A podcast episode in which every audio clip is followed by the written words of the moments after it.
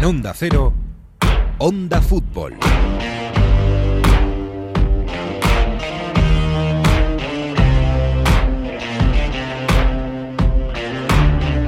Día 1 después del gran cisma del fútbol mundial.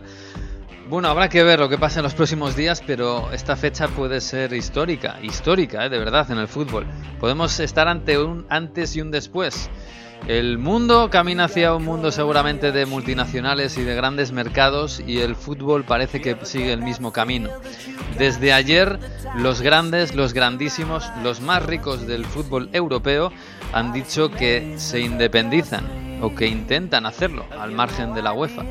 Se abre una guerra. Esto no sabemos cómo va a terminar, pero empieza con un camarada. En fin, bienvenidos a la guerra. Átense los cinturones. Bienvenidos a un nuevo episodio de Onda Fútbol. En Onda Cero, A ver cómo termina, casi nunca termina en gol, casi nunca termina en gol, casi nunca termina en gol. El Messi hasta el fondo, casi nunca termina en gol. ¡Gol! ¡Casi nunca termina el gol! Onda Fútbol. Fútbol Internacional con Miguel Venegas. Palla all'area di rigore, si gira Cassano, magico movimento, Balotelli, rete! Rete! David Villa darting through the middle. He's got it between the two, and he's won the game for Spain.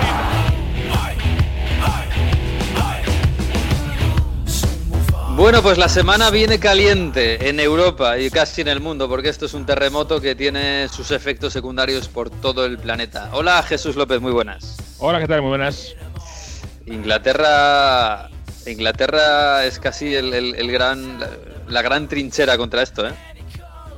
Sí, desde luego que sí. Es el, yo lo digo diciendo hace mucho tiempo. ¿eh? Es el sitio donde eh, a la afición esto no le va a gustar nada. Es donde ellos mismos se llaman inventores del fútbol y, actúan muchas veces como tal. Y en este caso la, la ola de rechazo eh, ha sido gigantesca. Y es solo es posible esto porque la mayoría de los de los dueños de los clubes ingleses no son de allí. Eh, y porque si no sería absolutamente impensable que, que se hubiera propuesto. Ahora eh, tienen, como digo, muchísima suerte los dueños de los grandes clubes de tener los estadios cerrados, porque si no tendrían eh, el lío en casa todos los días. Y aún así no descarto que vayan a tener lío igualmente, aunque los estadios estén cerrados en casa o en la puerta de casa. O sea que ya Uy, veremos. han abierto, han abierto los bares y las terrazas en, en Inglaterra, cuidado, ¿eh? Eso, ah, eso puede, puede ser un estallido social. Sí, sí. Hola Mario Gago, muy buenas. ¿Qué tal? ¿Cómo estamos? Muy ¿Estáis bien, muy ¿qué tal cabreados por con la Superliga? Tierra, ¿Qué ¿qué, qué tal por tierra Agnelli? Ahí se ha convertido en Expresidente de la el- ACECA y nuevo vicepresidente de la Superliga. se ha convertido en uno de los personajes más odiados del mundo del fútbol. ¿eh? Fíjate que lo tenía difícil con todos los magnates, eh, con todos los eh, gobernantes de fútbol que solo piensan en dinero, pues Agnelli lo está consiguiendo. Y bueno, ahora hablamos, pero mm, tiene tela, ¿eh? lo, de, lo de esta Juve. Y en Italia se ha despertado la gente muy cabreada. Vamos a ver lo que lleva. Bueno, bueno, en Inglaterra ya sabíamos que había mucha oposición. En Italia yo tenía dudas, pero bueno, parece que hay oposición. En España yo creo que hay donde menos. ¿eh? Hola Alberto Fernández, muy buenas. Hola Miguel, ¿qué tal? Muy buenas. Yo Bueno, creo yo- que en España ha sentado regular tirando a mal, pero he notado que a mucha gente no le disgusta esto, ¿eh? He notado a mucha ¿Sí? gente que no le disgusta esto, sí. Pero aquí hay gente que, hay, que, hay que diferenciar entre aficionados del Madrid, del Barça o del Atleti a lo mejor y el resto.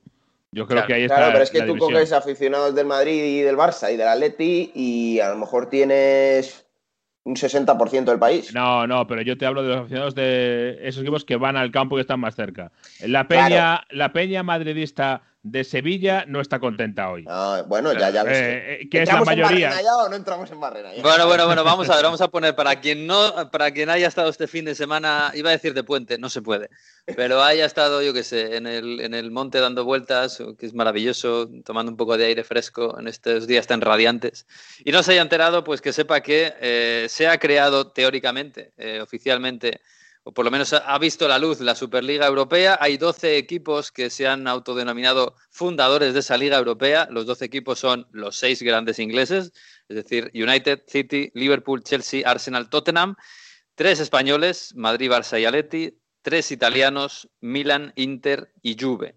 Eh, bueno, estos tres, estos doce, en teoría invitan a otros tres, que en teoría son el París, el Bayern, y no se sabe muy bien si el Dortmund o el Leipzig, para que también se conviertan en socios fundadores y sean los miembros fijos de la Superliga Europea que constaría de 20 equipos. Estos 15 fijos, más otros 5 que llegarían por invitación. No se sabe ahí si habría una leguilla previa o qué habría, pero habría 5 equipos que por invitación jugarían esta competición. Detrás está un enorme banco como JP Morgan, americano, que pondría la pasta. 350 millones, dicen, por, para empezar a los grandes equipos, para que hagan sus cosas. No sé si sus estadios, sus grandes fichajes. Y todo al margen de la UEFA. La UEFA dice que no, lógicamente. Las federaciones dicen que no, lógicamente. Las grandes ligas dicen que no, lógicamente. Y los aficionados, pues eh, Jesús, sobre todo en Inglaterra, donde yo creo que no había ninguna duda ¿no? de que los aficionados iban a estar en contra. Claro, yo ayer veía algunas encuestas rápidas que hacían los grandes medios en Inglaterra, sobre todo los grandes medios deportivos, eh, For Athletic, eh, algún otro. Y claro, la, eh, oposición es abrumadora.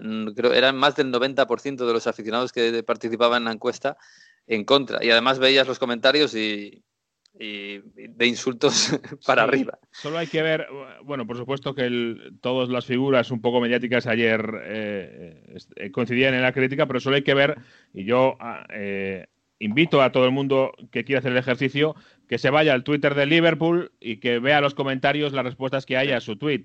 Eh, lo mismo en el de United, en el del Chelsea, que se vaya a ver la- los Twitter de las agrupaciones oficiales, de las peñas oficiales de fans, y lo mismo, eh, las del City ponían una imagen de la muerte con un balón de fútbol. O sea que es eh, bastante gráfico. Pero es que además no solo los aficionados, sino es que vamos a tirar de meroteca. Escucha a Pep Guardiola. But I had the feeling that we cannot lose what means the local leagues. The you know what does it mean to play the FA Cup, for example, tomorrow? Or what does it mean to play the leagues? What we should do, my point of view, uh, is to make every single league in Europe stronger. Bueno, dice Guardiola que no podemos eh, matar las divisiones inferiores, que hay que, que para hacer una Superliga hace falta tener una Super Premier League. Eh, tengo aquí, eh, no hay audio, pero sí eh, las declaraciones de Jürgen Klopp en 2019. Espero que esta Superliga nunca ocurra. Con la forma en la que la Champions es ahora, está ahora hecha, el fútbol tiene un gran producto, incluso también con la Europa League. Para mí, la Champions League es la Superliga. eh, en la que no siempre acabas jugando siempre contra los mismos equipos. ¿Por qué deberíamos crear un sistema donde Liverpool eh, se enfrenta al Real Madrid 10 años seguidos? ¿Quién quiere ver eso? Esto es Jürgen Klopp en 2019.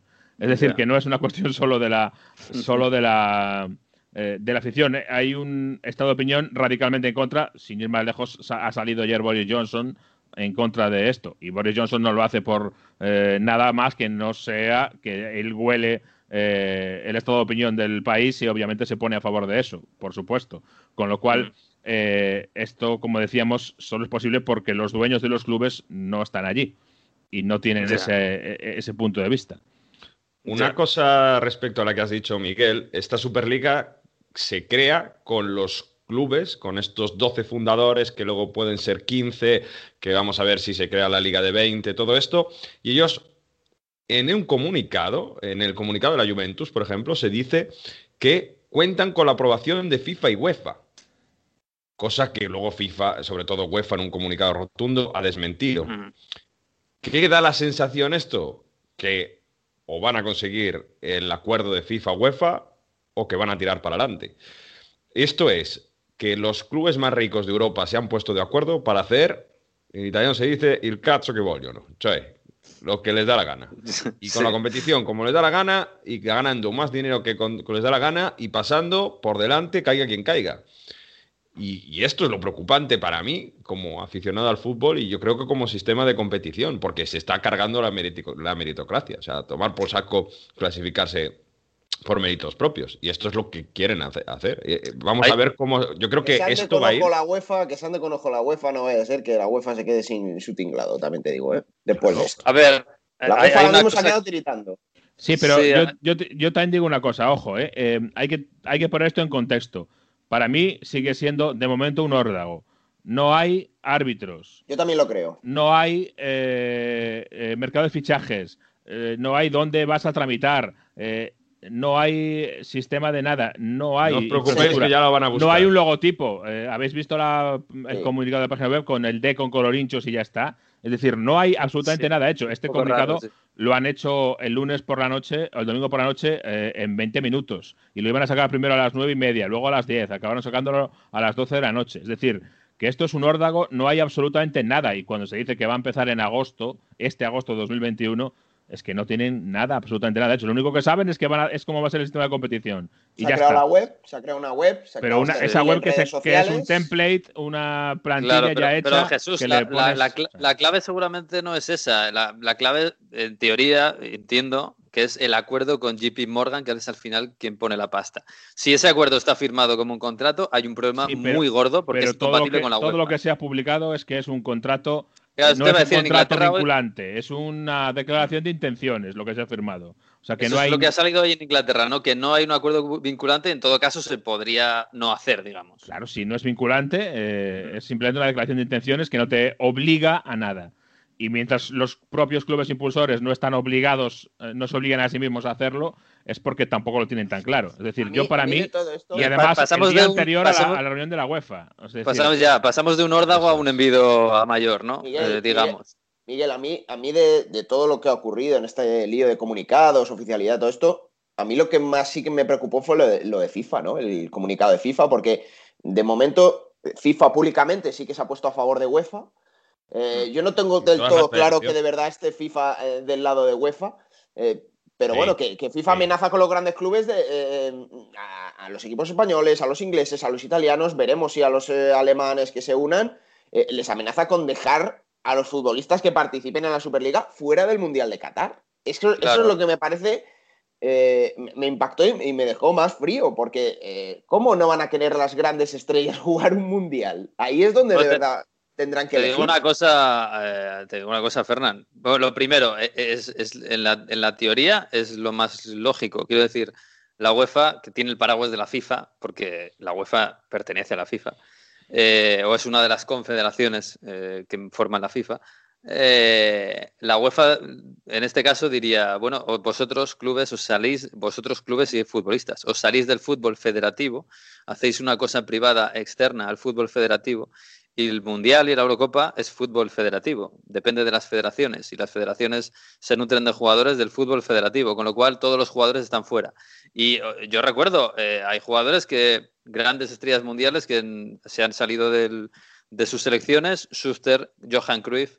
Johan Cruyff no fue al Mundial de Argentina en el 78 entre otras cosas, luego también dijo que por temas políticos, eh, por, la dictadura argentina, pero sobre todo porque no quería vestir la marca de camiseta de la selección eh, holandesa, que era una contraria a la suya personal. Quiero decir que hemos visto muchos eh, ejemplos de, los mundiales que han, se han dado sin, jugadores muy importantes. Sí, hemos visto mundiales sin Francia, hemos visto mundiales sin Inglaterra. Estamos hablando de las, de las, principales estrellas mundiales que están, de, las grandes estrellas, el, 90% están en estos equipos. Entonces, o vemos ahora de repente que Messi, eh, en vez de fichar por el PSG o el City, si se va del Barça, se puede ir a Newells, si Cristiano ahora de repente se va al Sporting de Lisboa, ahí podrán jugar el Mundial, porque va a ser su último Mundial. He puesto estos dos ejemplos, pero. No se va a llegar a ese punto, es imposible. Seguramente no se va a llegar.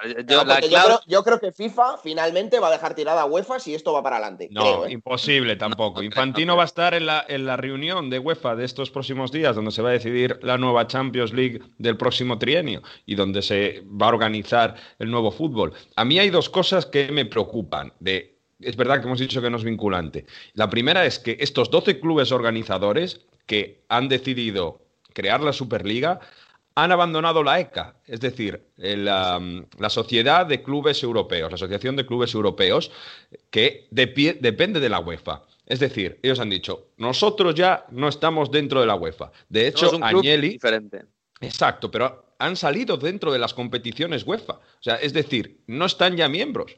Por eso es lo de que en teoría empiecen en agosto del año que viene han rescindido su. O, han. Luego es verdad que puede ser que, se vuelvan a integrar, ¿no? Si, si, si, si se llega. Pero ellos han dicho. tiene valor cero al final. La ECA. No, pero es estás inscrito en la. UEFA. Sí, pero es una asociación de clubes que depende Sí, sí, de pero la quiero decir UEFA. que siguen inscritos en la UEFA. Lo que no están es una asociación de clubes, pero en la UEFA siguen Bueno. dentro. Yo creo que la clave, dentro de dos semanas. Yo creo que la clave es lo que dice Jesús de, de lo que la información que ha salido hoy en Inglaterra de que estos contratos no son vinculantes, los de la Superliga, y ahí hay una ventana para, bueno, para poder echarse para atrás a estos clubes. Que en es Inglaterra que no se está pidiendo, ¿eh? que, que Boris Johnson ha pedido que a los clubes recapaciten y echen para atrás este proyecto. Y luego lo que es verdad que sí que me preocupa, y me preocupa mucho desde ayer, es que esto lo hacen el día antes de que la UEFA vaya a Exacto. presentar su, nueva. Champions y la nueva Champions de la UEFA sí que tiene todos los contratos cerrados. Quiero decir, no veo un margen de, de negociación aquí muy amplio, porque la UEFA tiene sus contratos, sus dineros, y en, este, en estos contratos y en estos dineros ya no entra la posibilidad de meter a JP Morgan ni de meter a los eh, partners que puedan tener esta, estos equipos.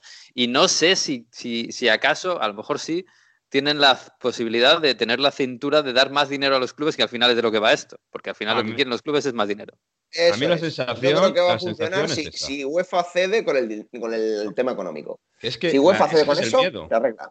El miedo no es que vaya a ceder una de las... O sea, que, que- que- porque yo veo complicado que la UEFA vaya a ceder, sino que vayamos a sede legal, porque encima la UEFA ya ha amenazado que si real- realmente hacen esto y se empieza a organizar el torneo, van a denunciar por multas, por incumplimiento de contrato de lo que hablábamos y sobre todo se crea el riesgo de bloquear el fútbol, porque si la UEFA denuncia, se lleva, se va a, a sede legal con todo esto, si lo que han hecho es legal, si no, se, se paraliza todo y lo mismo nos vemos en agosto que no tenemos ni Champions, ni Superliga, ni No, nada. ¿Por qué? Champions Porque podría haber sin, sin estos equipos. Champions sin estos equipos y, y- y Claro. las clasificaciones y todo, pero habría que retrasar todo para ver qué pasa.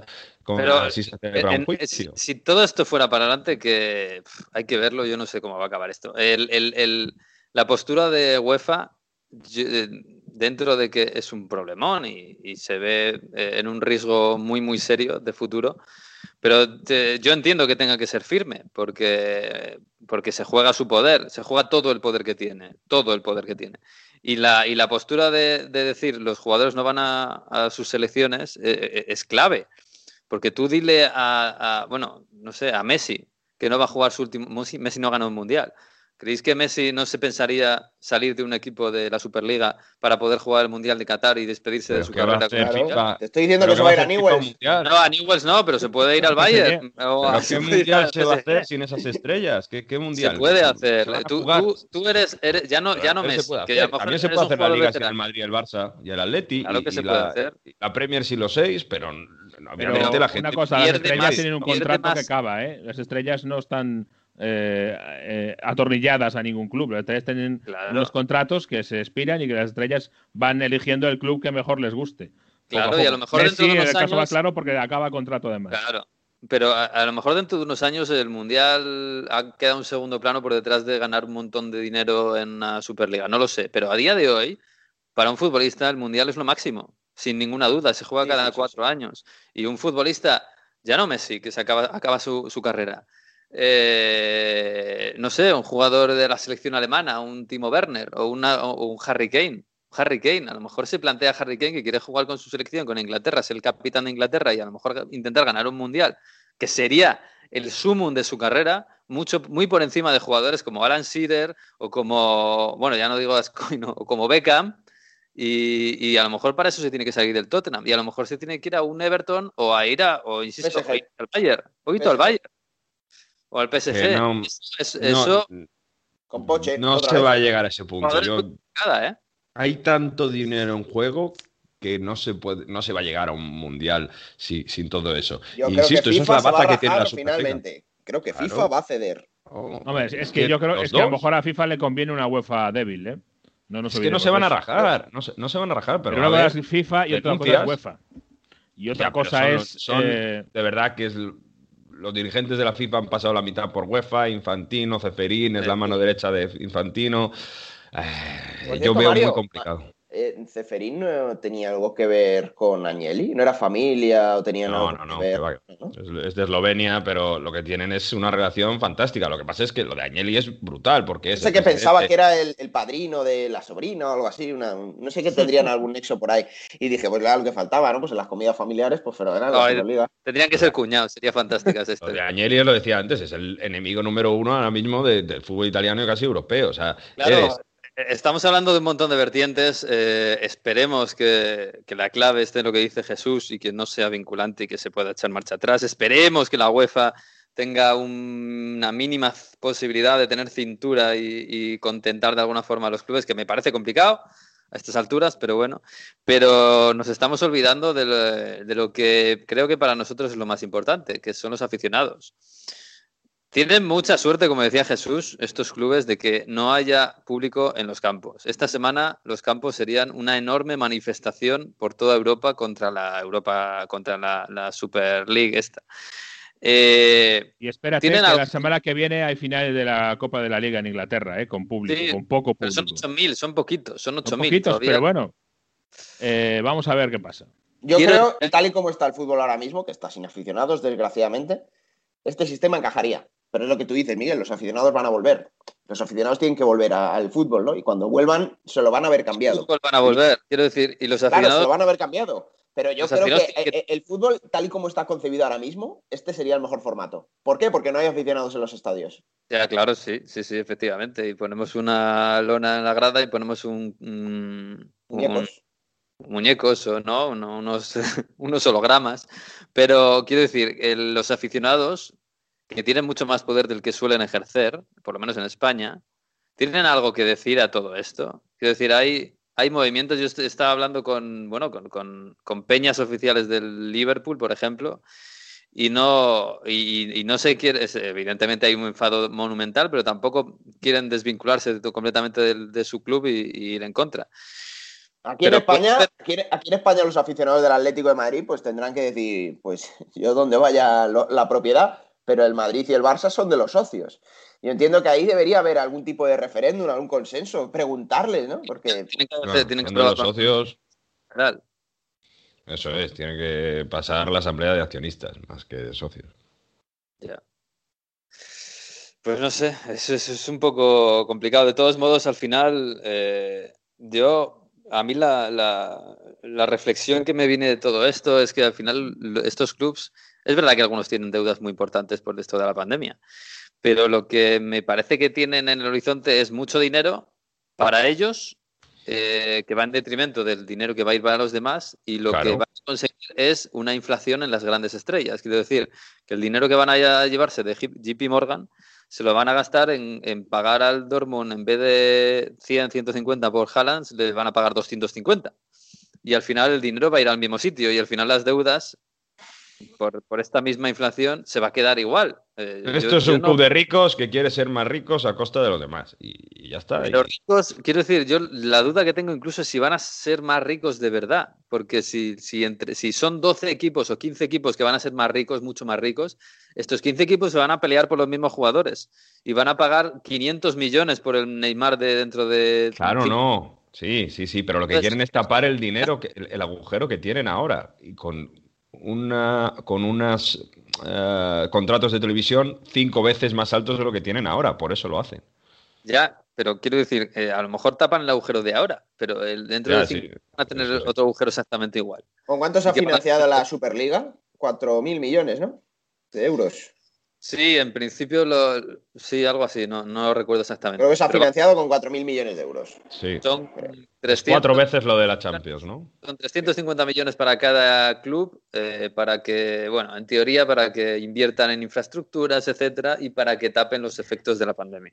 Pero esto de se ha financiado, eh, yo creo que no es así. Es, son los números que se dan, pero que hasta que sepamos no hay nada real en eso todavía. Son Porque el esto- dinero estos son que- números que ellos han dado que pueden ser verdad o no. Es decir, cuando no, cuando no hay nada real, en el papel aguanta lo que sea, pero otra cosa es luego lo que, lo que sea la realidad.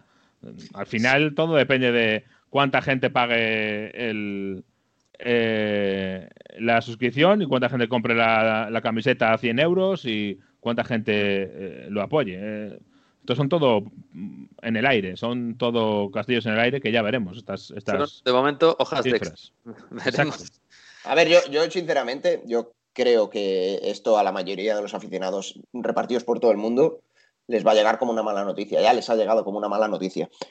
Pero también creo que estamos en una situación y en un momento en el que el fútbol necesitaba un cambio. Muchos clubes ya lo estaban pidiendo y, creo que esto es, una consecuencia de que no han querido esperar más. Que en esta situación crítica ahora que estamos viviendo con la pandemia han decidido adelantar los plazos eh, uno, dos, tres años y que quieren hacerlo ya. Pero que el fútbol necesita un cambio, yo estoy seguro y a mí eso no, no tienen por qué intentar convencerme de lo contrario. El fútbol cada vez es más aburrido. Cada vez los equipos en las ligas eh, eh, particulares, en las ligas domésticas, los equipos cada vez tienden más al mismo fútbol. A un fútbol más competitivo, más táctico, intentando agarrarse al resultado por quedarse en la máxima categoría. Ya no hay un fútbol vistoso. Y creo que esa corriente estaba arrastrando a los grandes y que el otro día, eh, el partido entre el Bayern y el PSG, eh, bueno, es que es una aguja en un pajar lo que vimos Pero, ahí. Fernán, es que esto lo, que supone es todo lo contrario. Porque si tú eh, si tú eres décimo y ya hay ya sabes que a la Champions League van a ir el, el Liverpool, el United, el City, si ya sabes quién va a ir, ¿tú por qué peleas a partir de enero una vez que eres décimo? Por nada. Claro. Pero es, que eso no es problema de los otros clubes. Los otros clubes han toda la vida. No, pero es el problema de la competición, no de los otros clubes. Es el problema de la competición. Por supuesto, si yo sé que al Real haciendo el fútbol peor, no mejor al, en ese sentido. Al Celta, al Valladolid, a todos los equipos van a decir, ¿y ahora qué carajo pintamos nosotros? No, Ah, pero, no, eso ya significa que no va a haber partidos buenos. Claro, desde el punto entonces, de vista claro, de los ¿para- para grandes. qué peleo? En el co- Claro, pero el que, que no arrastren a los grandes. Los grandes han querido salirse. Ya no quieren tener que ver en esa pelea. Quieren hacer un fútbol de élite. Un Eh, fútbol espectáculo. Eso es. Quieren hacer eso un es lo fútbol denunciable. Los grandes lo que quieren, que lo que quieren es que por qué el Madrid o el Barça tienen que jugar contra el Eibar. Esa es la historia. Y el problema es que eh, a mí me parece que, el- que lo de seguir en las ligas, aparte que, que el proyecto se carga las copas, porque no hay espacio, no hay calendario. Sí, sí. En no querían nada ponerlas. más. Es imposible. Pero es que además es- yo creo que sería un escalón intermedio para dejar de jugar ellos las ligas. Si no tengo ninguna duda. No, para Porque- ponerlas, arrinconarlas en, en los martes. Es decir, para dentro de dos años la Superliga va a pasar a jugarse los sábados El fin de semana. y los correcto. domingos. Si acuérdate, o algo así. Y- y- pero os digo una cosa, es que es, es una trampa, porque es mentira. En el comunicado habla de crear una mayor competitividad, de competencia. Es eso lo dice el Arsenal, que está décimo, en la Premier Noveno. League. Que ahora no, mismo, no, da igual. El- ahora mismo en la Premier League el Arsenal estaría paseando, porque ¿para qué? El, el- bueno, ya está medio paseando, pero bueno, está con la, con la Europa League, que eso sí que es una bat- buena batalla. El Milan, el Milan lleva más de 10 años sin competir con nadie y está hablando ahora de entrar en una liga cerrada en la que no podría competir con nadie, porque el Milan está muy por debajo de todos los demás, eh, o de casi todos los demás en esta liga, y es imposible que el Milan ganara la Superliga. Ya, ya, pero El- está ahí, ¿eh? Está ahí. Ya, Que yo digo, ahí. si esto sale bien. dinero, sale- pero no competitividad. Que, el- que el, el- el tema de la competitividad me vale para tres, cuatro equipos europeos, no más. Es más, ahora el Atlético de Madrid está ahí, pero si la, Euro- si la Superliga se hubiera creado hace 20 años, el Atlético de Madrid estaba fuera. El Pero es que la competitividad es un error. La competitividad no es que el Barcelona tenga más estrellas. La competitividad es que el Barcelona vaya a Eibar y le cueste ganar. No Claro. que pierda, sino que le cueste ganar. Y que la diferencia no sea tan grande como para que mm, sea eh, una tontería ese partido, porque es que ya se sabe. Porque resulta que el Eibar cobra 50 millones como mucho por jugar la Liga Española y el Barcelona cobra 150 por la Liga Española y 350 por la Superliga Europea. O sea, eh, es eh, la competitividad es otra cosa. La competitividad es balance competitivo y que todos le puedan ganar a todos. Eso es, eso es, eso es el- la esencia del fútbol. Si le quitas comunicado- eso, En el comunicado, para mí, la mayor trampa que, que nos cuelan es lo de la competitividad. Es mentira. O sea, es dinero y yo, oye, entiendo la, la postura, digamos, no sé si egoísta o mirando sus propios intereses de los Tienen grandes que vender algo de dinero y que. tapar deudas, yo lo puedo entender, pero no, que no me vendan la competitividad porque es mentira. No además, es Miguel, a lo que voy además es que tú puedes hacer un planteamiento, es decir, una Superliga mucho más reducida en equipos donde solo esté lo mejor de lo mejor, y eso te lo puedo comprar, pero que lo mejor de lo mejor se tiene que decidir en el campo, no en el despacho. Es que se carga No, la el gran problema de esto es que deciden cuáles son los mejores equipos del mundo en el campo. Y hace 15 años el City jamás no podría ni soñar estar ahí dentro. ¿Y qué pasa si mañana pasa algo en Rusia y le pasa algo a las inversiones de Abramovich y quiebra? Y el City, el Chelsea quiebra, ¿qué pasa? Tendría que buscar un, un nuevo comprador que le interesara a un equipo que está en Superliga, que es muy interesante, pero hay que meter mucho dinero. ¿Qué pasa? O ¿Y llega si- Ortega, se compra el Deportivo y de, y de repente es el club más rico de pero Europa. estamos hablando de supuestos, Miguel. Estamos hablando de supuestos. Igual ahora el no, Milan pero con esto vuelve pasan. a ser un super equipo. si las no reglas lo sabemos. Eso puede pasar. Si las reglas del juego son esas, ¿qué pasa? Si- Sí, si- pero que a lo mejor esto ahora le sirve al Milan. Ponía esto el Milan de ejemplo. El Milan ahora vuelve a ser un super equipo. Si es que esto si va para adelante, va a haber equipos que van a decir, oye, yo quiero estar allí, ¿eh? mejor que aquí. Yo quiero estar allí. Porque, que- no sé, yo me imagino en España, el Sevilla. El Sevilla ahora ganaría la liga, ¿no? Sin estos tres, por ejemplo. Pero a lo Bueno, mejor el Sevilla en un futuro quiere volver, quiere estar ahí también, para sentirse élite, que es lo que ellos quieren arrastrar, que la élite sean ellos y que ya no Que haya la más. élite sea el pues, dinero, no que lo sea que yo ganas. siempre, sea élite. No, no, no. Eso es, eh, claro, no te lo ganas. Es simplemente porque. porque Tienes dinero porque tienes derechos de dinero. nacimiento. Es decir, yo porque so- Eso es. soy guapo, eh, soy élite y tú no. Como un título sí. Mira, mira el Esparta Es- de Moscú. El Esparta de Moscú ayer sacó un comunicado Sí. dejándose Bueno. querer. diciendo, oye, no, no, dejándose querer a, a Ah. los aficionados. Ironía. Bueno, bueno, bueno, bueno. bueno. Directamente nosotros- diciendo a la Superliga que si habían pensado en Rusia y si querían algún equipo ruso, ellos estaban ahí, ¿eh? Era, ellos era estaban ironía, ahí. era ironía. Era ironía, era ironía. No, no, no. no. Bueno, vamos Pero a ver, porque pero también por Holanda quedamos sin el Ajax, nos quedamos sin el Benfica, equipos Eso te iba a decir, hay históricos. muchos equipos. O sea, en Porto. Portugal, el Oporto en Portugal, en Holanda no, No. hay nadie. Ha sido en 2000 esta Superliga, nos habríamos perdido el, el- la Champions del Oporto, nos habríamos perdido las dos finales del Atlético de Madrid, nos habríamos perdido seguramente la Liga del Leicester, vamos, seguro. Por supuesto. vamos. Eh, Nos habríamos perdido muchas cosas y el fútbol sería completamente distinto. Y si esto va para adelante, el fútbol va a ser completamente distinto. De todos modos, En para, fin, oye. Para cerrar, digo la última frase, que para mí la mano, el cuchillo, o sea, el mango lo tiene los clubes de la Superliga. O sea, Mano que, que que- sí, No, los que, los yo, que tienen yo creo poder, que no, pero depende de, si lo quieren usar, porque la UEFA tiene resortes más que de sobra para, para, pu- para eh, pues- contraatacar. Otra cosa es que lo quiera usar porque la UEFA lo que quiere es mantener que la cosa no se acabe de romper del todo. Entonces, esto es un órgano, la- un órgano, o- o- un Órdago. órdago a la grande de, de los clubes. La UEFA puede eh, eh, expulsarles de, la de las competiciones, incluida la Liga Española, o ponerles sanciones de puntos y, sanciones de, de dinero. Puede hacer muchas cosas, pero yo creo que de momento no lo va a hacer porque quiere ver si lo puede arreglar aún. La Premier League se decide todo por eh, mayorías de 14. O sea que los 14 que no están en la Superliga mañana pueden hacer una reunión de la Premier League y decidir expulsar a otros 6 o decidir el que se apunte a esto está fuera de la Premier League.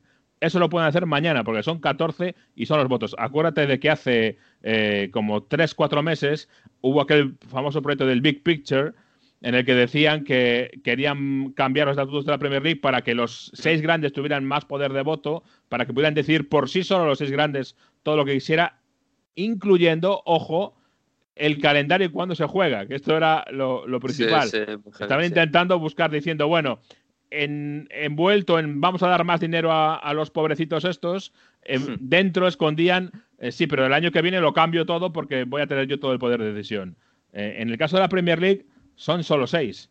Y yo no sé si estarán hablando por detrás con el dueño del Everton, con el dueño de otros clubes del West Ham para decirles, oye, que hay, eh, nos hemos guardado invitaciones para tratar de convencerles de que no hagan eso. Pero Para mí lo más invitaciones, ¿eh? Las ligas domésticas para mí es lo más preocupante, pero la UEFA. no, o sea, la si Liga Doméstica está muerta con esto. No, si está la. Champions Pero- League les expulsa, porque les expulse, ah, si se van todos estos, la Champions League se va a transformar en la Europa League. Y la Europa League no va a pintar nada ya directamente. No, pero, pero a, Fernan depende de cómo vaya la otra De cosa, porque si los jugadores no quieren quedarse en esos clubes y quieren seguir jugando la Europa League, se acabarán claro. yendo. Los jugadores tienen Mundial. contratos de dos, tres años. Ya verás cómo Sí, querrán. sí, sí, sí. Por Ah, cierto, no hay hemos que ver. dicho Yo- nada, yo- no hemos dicho nada, Miguel, de, de, bueno, sobre los grandes ausentes que son PSG y Bayern, pero el PSG tiene la explicación de Al-Khelaifi y Qatar y el Mundial, que yo creo que si se soluciona eh, ese, ese problema se van a decantar. Y el Bayern creo que era, un- igual lo sabéis vosotros mejor, ¿no? Creo que era un poco el tema de, de las propiedades de los clubes y de los aficionados y no podían decidir eh, así a la ligera irse, ¿no? Creo que tenía algo que ver con eso. Pero que se habla de que los alemanes también van a terminar uniéndose a, a los 12. ¿eh? Habrá que ver cómo va esto. También os digo una cosa, ¿eh? es eh, claro, parece que posicionarse contra la Superliga es posicionarse a favor de, de, la UEFA y la FIFA en un momento histórico en que la UEFA y la FIFA han demostrado, sobre todo la FIFA, que hay unas corruptelas eh, grandes y que hay unos problemas internos muy grandes y que seguramente habría que reformarlos.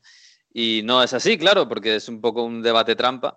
Y también os digo una cosa, eh, el fútbol de alguna manera extraña está sobreviviendo en una en un sistema mm, pseudo-democrático, que es el fútbol federativo, porque no hay que olvidar que la UEFA y la FIFA, los miembros, los eligen las federaciones. Y en las federaciones los eligen los, miembros, los, los, que están en el fútbol, los miembros federados de todas las federaciones. Y eso es una especie de democracia interna. Si, si sacamos eso, creamos una gran empresa multinacional eh, que no tiene ningún tipo de democracia interna. Eh, en el mundo del fútbol. Y eso es, verdad que el mundo parece que va en esa dirección, el mundo en general, y el fútbol es una gran industria y que me parece que lo normal, no sé si lo lógico, pero lo normal es que vaya en esa dirección. Pero de momento el fútbol depende de las federaciones y eso es una especie de democracia interna que yo creo que hay que valorar, ¿eh? por mucho que haya corrupción dentro y por mucho que haya muchas cosas que, que arreglar. Y la UEFA, si tiene beneficios, no se los queda, los reparte a las federaciones. son sociedades sin ánimo de lucro. La Superliga no lo es. Ahí repartiría dividendos. Pero bueno, oye, vamos a. Claro, teníamos una conversación pendiente y pues vamos a aprovechar para saber cómo respiran en Alemania con esto de la Superliga. Vamos a llamar a nuestro compañero de One Football, Nahuel Miranda, que está allí en Berlín y que, bueno, se puede hablar un poco de cómo ha caído esta noticia allí. Hola, Nahuel, ¿qué tal? Muy buenas. ¿Qué tal? Muy buenas. Pues eh, bien, aquí estamos, flipando un poco. No sé allí en Alemania cómo ha caído esta bomba. Eh, pues un poco de una manera parecida, eh, sobre todo porque yo creo que de las grandes ligas, la Bundesliga es la que menos clara tiene la, postura de sus equipos. entre los 12 fundadores que aparecen de momento no aparece ningún equipo alemán, eh, aunque sí que hay algunas informaciones que apuntan hacia, sobre todo el Bayern y el, Leipzig, eh, como equipos que podrían formar parte de, esa base de 15 equipos eh, que inauguraría esta, nueva competición. Parece que el Borussia Dortmund queda a un lado, aunque también hay algunas informaciones, la última que he leído de parte de, de The Athletic, que apunta a que el Dortmund también podría unirse. Eh, todo el mundo, como bien sabéis, tirando de meroteca también, repasando declaraciones eh, de equipos alemanes, desmarcándose un poco de esta eh, nueva competición de clubes. Así que yo creo con mucha incertidumbre viviendo estas últimas horas en relación a la nueva Superliga. Fíjate que ayer me preguntaban por la noche en el transistor, oye, los, los, alemanes han dicho que no, en principio se han desmarcado, también el París. El París parece que, bueno, un poco quizás por aquello del Mundial de Qatar con la FIFA, eh, ¿Y los alemanes por qué? Yo pensaba, no sé, a lo mejor es porque los alemanes, eh, bueno, el 50% más uno es, de los eh, socios, por lo menos en el Bayern. A lo mejor es porque seguramente en Alemania es el país donde más rechazo ha habido en las gradas, explícitamente, en, los últimos años a una Superliga, incluso en la grada del Bayern, ¿no? que puedes decir que es el, gran equipo beneficiado ¿no? por esta historia. No sé, quizás es por algo así. Sí, yo creo que es indiscutible que, la Bundesliga es la liga o la gran liga europea donde las aficiones tienen más influencia sobre bueno, las decisiones que va tomando la liga. Hace eh, pocas semanas se estimaba, por ejemplo, el fútbol los lunes. Eh, para, los equipos alemanes, que es algo eh, contra lo que se había peleado y mucho. Eh, ahora bien, yo creo que, por ejemplo, en el sino del Bayern existe la sensación de que el Bayern está muy por encima del resto de equipos en, la liga. Yo creo que a nivel histórico y también en la actualidad en los últimos 10 años. Entonces, creo que, que el Bayern de alguna manera va a intentar estar aunque eh, entiendo que tanto Bayern como Dortmund y Leipzig tienen eh, ciertos reparos de manera pública exponerse al menos en esta primera eh, oleada o en, este primer aviso, en este primer anuncio que, ha tenido la Superliga, pero sí que entiendo que van a seguir muy de cerca la, competición, las evoluciones que hagan los clubes de, la ECA y de esa nueva Superliga para ver si acaban entrando o no. Oye, Nahuel, me quedo una duda porque, claro, en Inglaterra sabemos que la afición está en contra, en España están contra aficiones, excepto la afición de por lo menos los grandes, que no lo ve tan mal. Eh, me queda duda de qué pasa con la afición del Bayern. Eh, sabemos que obviamente el sentimiento mayoritario en Alemania es eh, contrario a este proyecto, pero la afición del Bayern, ¿qué pasaría si se crea al final este proyecto y, su equipo se queda fuera? ¿Qué, pensarían? ¿Cómo se sentirían? No, yo creo que, es un poco en la línea de lo que piensa también el resto de aficionados de, la Bundesliga, que al final el proyecto importante es la, liga alemana, que es cierto que al final el Bayern también es uno de los grandes eh, competidores a nivel europeo, uno de los grandes tiranos de la, liga de campeones, eh, pero creo que el sentir mayoritario puede ser un poco diferente de que, por ejemplo, tenga el aficionado de, Real Madrid o de Barça, eh, que aspira a medirse todas las semanas con los mejores equipos de, Europa. Creo que el Bayern tiene un sentimiento de pertenencia un poco mayor a la Bundesliga del que puede existir, pues, por ejemplo, en el caso de la Juve con, para con la Serie A o, en el caso de Real Madrid o Barcelona con la Liga Española. ¿Qué tal, Nahuel? yo quería saber un poco la, repercusión que ha tenido también a nivel de medios de comunicación en Alemania. ¿no? Hemos visto que en Italia los periódicos lo han, eh, han dicho Superliga no, que se están eh, cargando el fútbol, también en Inglaterra. No sé si eso también se ha visto en medios de comunicación, cuál es la línea editorial que se está teniendo. Claro, sin ningún equipo alemán, no sé si se está también atacando muchísimo o se está diciendo que algún equipo como el Bayern tiene que participar. Pues fíjate, yo creo que hay una gran diferencia entre la cobertura que se le está dando en otras grandes cabeceras a nivel europeo a todo el tema de, la Superliga eh, con respecto a Alemania, eh, donde, por ejemplo, eh, la gran noticia en las cabeceras a nivel fútbol a día de hoy sigue siendo la situación de Flick y, bueno, todo el, lío originado del pasado fin de semana con respecto a su, a su futuro, por encima de lo que supone un terremoto como la Superliga Europea. sobre todo entiendo porque no está todavía clara cuál es la postura de los clubes alemanes. entonces, yo creo que por ahí quizá no se le está dando la, importancia o la trascendencia que tiene realmente eh, la noticia de la creación ya de forma oficial de esta, de esta nueva Superliga. Pues sí, fíjate que, claro, ayer hablábamos de hablamos con Nahuel, vamos a hablar de, esta historia de Flick, que madre mía, ¿eh? qué, historia, qué, terremoto allí en Alemania. Nos hemos encontrado con esto. Eh, pero sí, eh, sí, queríamos hablar un poco de esta historia de Flick, Nahuel, porque eh, ya se venía barruntando de hace mucho tiempo. Este fin de semana, el sábado, nos encontramos que él mismo eh, habla con sus jugadores y después en rueda de prensa dice que se va. Y claro, quien no estuviera muy al tanto de las noticias de la Bundesliga quizás, quizás se lleva una grandísima sorpresa, pero esto ya se venía hablando, no sé, desde noviembre, desde diciembre, ¿no? La posibilidad de que, de que Flick, no sé si incluso si le, que le echaran, que, que parece una locura, ¿no? Después de haber ganado todo, que se fuera como al final pasa, eh, entiendo que la selección alemana, que todavía no es oficial ni nada, pero entiendo que va a ir a selección alemana. Sí, la historia es la siguiente. Eh, la relación entre Flick y Salihamidzic, el director deportivo del Bayern, nunca ha sido del todo fluida. Eh, hace cosa de un mes y medio se hacía pública una discusión muy grande entre el entrenador y el director deportivo del Bayern y consecuentemente una, fractura. A nivel público ellos querían mostrar eh, como que, bueno, es cierto que ha existido esta, esta discusión, lo admitían, pero digamos que, hablaban de, bueno, lo hemos hablado y es una idea cerrada, pero a nivel interno la directiva del Bayern estaba muy dividida entre si apoyar al entrenador o apoyar al director deportivo. Parecía que, tan solo Rumenigue estaba del lado de Flick y prácticamente todo el restante de eh, la dirección deportiva apoyaba más al, director deportivo. Estaba la figura de Oliver Kahn un poco en medio, eh, pues eso, mediando, valga la redundancia, mm. entre Oliver Kahn que va a ser el, presidente ahora. Sí, sí, correcto viene. Eso es, eso es. Eh, pero figuras eh, muy importantes del peso, por ejemplo, de, eh, de Uli Jones apoyando al director deportivo por encima de la figura del entrenador. a nivel público, yo creo que el, aficionado lo tenía muy claro. El otro día, el, diario Kicker publicaba una encuesta entre sus lectores, donde el 93% de los lectores optaba por la continuidad de Flick por encima de la continuidad de Salihamidzic.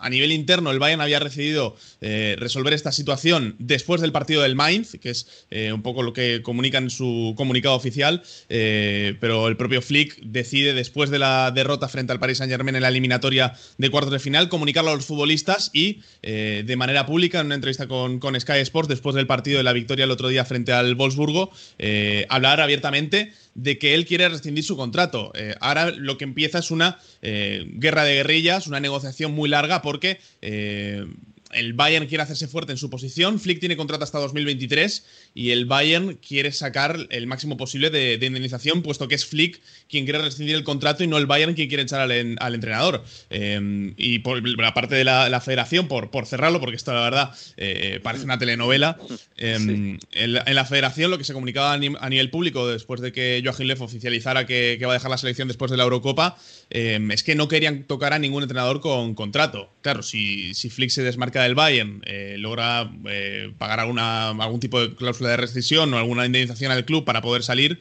eh, pues yo lo que entiendo y lo que entiende todo el mundo, la opinión mayoritaria, es que eh, Hansi Flick va a ser el, técnico de la selección. No estaba muy claro quién podía ser eh, ese técnico, pero claro, después de que Flick, con la carrera que tiene y además con la trayectoria que ya ha tenido también con, la selección, recordemos que ha sido técnico asistente de, de Joachim Lev en, hace, hace no tanto. yo creo que, con esos dos factores parece muy claro que si Hansi Flick logra librarse de su contrato con el Bayern, va a ser el próximo seleccionador alemán. Eh, Nahuel, desde aquí, desde España, desde muy lejos, eh, suena un poco locura, ¿eh? Quiero decir, que Flick lo ha ganado todo, que Flick cogió el equipo medio, medio fuera de todo y ha ganado todo desde entonces con un estilo impresionante, siendo el mejor equipo de Europa, que es ahora, a pesar de la eliminación con, con el París. Claro, no sé, a lo mejor es una cuestión de, jerarquías, pero no sé. Suena un poco a locura que, en una situación de guerra entre o de guerra o de desencuentro entre Flick y Salihamidzic, el club no tome parte por el entrenador que le ha dado todo y que le ha cambiado el equipo. Yo creo que en Alemania choca menos eh, por aquello de que, bueno, el Bayern es un club con una mística un poco especial, el FC Hollywood, que, le llaman a veces, ¿no? Con al final toda esa terna de eh, grandes exfutbolistas en la, en la directiva, siempre con eh, tiranteces en este sentido y con decisiones un poco controvertidas. Eh, citabas eh, al Paris Saint Germain. A mí me recuerda todo esto un poco a la historia entre, entre Leonardo y, Thomas Tuchel el pasado mes de diciembre, cuando echan a Tuchel después de haber hecho final de Champions la temporada pasada, con el equipo no tan mal clasificado, después de muchas lesiones, pero esa tirantez entre el director deportivo y el entrenador al final es lo que ha decantado que a final de temporada se separen, separen sus caminos, pero evidentemente el aficionado está chocado, eh, sobre todo porque eh, ahora el escenario para el Bayern es muy complicado. Al final, eh, los técnicos más prometedores de la Bundesliga ya están comprometidos de cara a la temporada que viene. Marco Rose va a ir al Borussia Dortmund, Adi Hutter se confirmaba la semana pasada, va a pasar de la entrada de Frankfurt al Borussia Mönchengladbach, ambos además pagando cláusula de rescisión y, apostando fuertemente por,